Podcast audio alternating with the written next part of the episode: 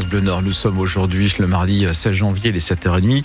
La route, de grosses difficultés sur l'autoroute A1 avec toujours ce véhicule en panne à hauteur de Carvin, lourd en panne dans le sens Paris vers Lille.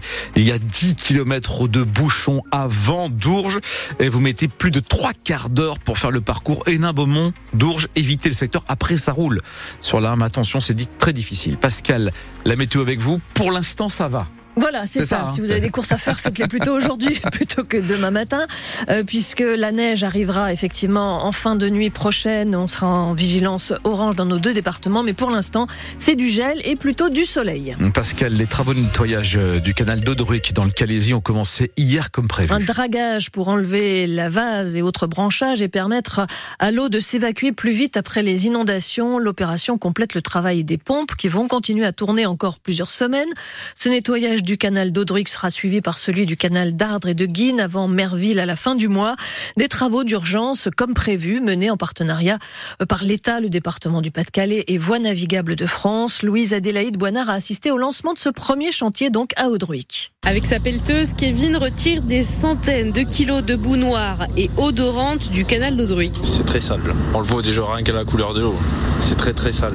Il avait déjà nettoyé les canaux, mais de façon occasionnelle.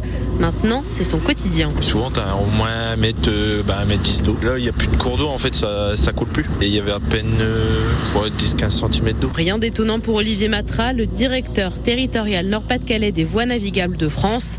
Il chapeaute le nettoyage du canal On a des pluies qui ont amené beaucoup, beaucoup, beaucoup de sédiments. Et donc, qui, ont, qui sont venus charger ces canaux. Donc, on est plutôt dans l'effacement, entre guillemets, de ce qui a pu être mobilisé lors de la crue de novembre et lors de la crue de début janvier. Ce dragage sert donc à aider l'évacuation de l'eau restante en fluidifiant son passage dans les canaux puis dans la mer.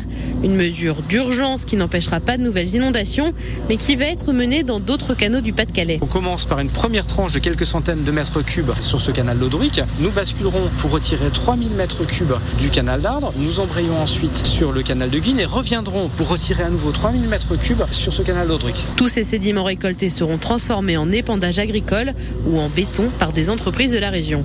La Commission européenne est en tournée dans le Nord depuis hier pour faire connaître ses actions, montrer que l'Europe c'est du concret. Elle finance par exemple, on en parlait la semaine dernière, euh, des travaux pour limiter justement les inondations dans notre région, mais aussi euh, des travaux pour l'amélioration du réseau ferroviaire ou encore des aménagements comme au port de Dunkerque. On y revient dans 10 minutes avec notre invitée Valérie Drézé-Humez qui est chef de la représentation de la Commission européenne en France. Hier, Emmanuel Macron a appelé les parlementaires de son camp, divisés euh, depuis la loi immigration, à l'unité avant justement les élections européennes de juin prochain. Le chef de l'État qui donnera une conférence de presse ce soir à partir de 20h15 pour fixer le cap de la suite de son quinquennat. Cette conférence de presse sera à suivre entre autres sur francebleu.fr. Le ministre de l'économie et désormais également de l'énergie était hier à la centrale nucléaire de Gravelines qui doit accueillir deux des six EPR à construire en France. Bruno Le Maire a remercié les salariés d'avoir remis en état le parc nucléaire pour affronter l'hiver. Il a également souligné l'importance de la centrale de Gravelines pour permettre à ArcelorMittal, l'usine voisine, de passer du charbon à l'électricité pour ses hauts fourneaux. 7h33 sur France Bleu Nord. Pascal, un promeneur belge de 69 ans, est mort hier, victime d'un arrêt cardiaque après avoir été piégé par la marée. Il se trouvait avec une femme du même âge sur la plage de Sainte-Cécile à Camier, près du Touquet, quand ils se sont retrouvés donc encerclés par la mer. Un kitesurfer qui les a aperçus en difficulté leur a porté secours. Trop tard pour l'homme qui n'a pas pu être réanimé. Sa compagne en état d'hypothermie a été dirigée vers l'hôpital de Boulogne. Un adolescent de 14 ans de nationalité syrienne fait partie des cinq victimes du naufrage de Vimereux dans la nuit de samedi à dimanche. L'enquête se poursuit pour identifier le ou les passeurs impliqués dans ce drame. Pour l'instant, pas d'interpellation. Le cyclone Bellal s'est éloigné de l'île de la Réunion et s'approche désormais de l'île Maurice où des pluies torrentielles se sont déjà abattues.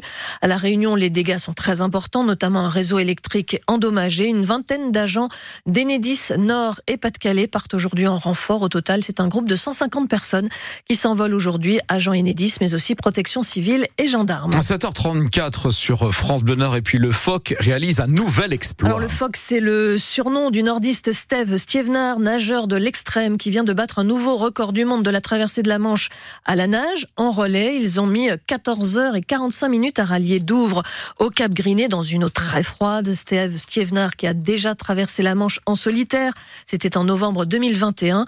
Cette fois, il a battu son record puisque c'est la première fois que des nageurs relient les deux pays en hiver. C'est avant tout une victoire euh, d'une équipe. Hein. On était euh, cinq nageurs hein, à relayer euh, toutes les heures, donc avec deux Anglais et deux Irlandais, grands spécialistes hein, de l'eau froide. Alors ce qu'il faut savoir, c'est que c'était une traversée équipe féminine, équipe masculine, donc qui malheureusement pour les filles, ça s'est pas très bien passé. Ils ont eu des petits problèmes techniques. Donc nous, on a continué et bon, bah, la particularité, c'est que voilà, il fait très très très froid et 2-3 degrés en extérieur. Le ressenti avec le vent, on est plutôt vers les moins 2, moins 3. Et donc le plus dur, bah, c'est une fois qu'on a fait notre relais avec une grosse intensité qu'on met beaucoup de vitesse dans l'heure euh, de nage. Et c'est après quand on se réchauffe, il nous faut bien deux bonnes heures et après il faut repartir. C'est ça la plus grande difficulté. C'est vraiment humainement parlant, c'est extraordinaire parce que on a vécu une aventure incroyable. Hum, sans doute, Les détails de cette nouvelle aventure de Steve Lefoc à retrouver euh, sur francebleu.fr. Et puis le petit exploit ce matin à Melbourne, la Lilloise Océane Dodin s'est qualifiée pour le deuxième tour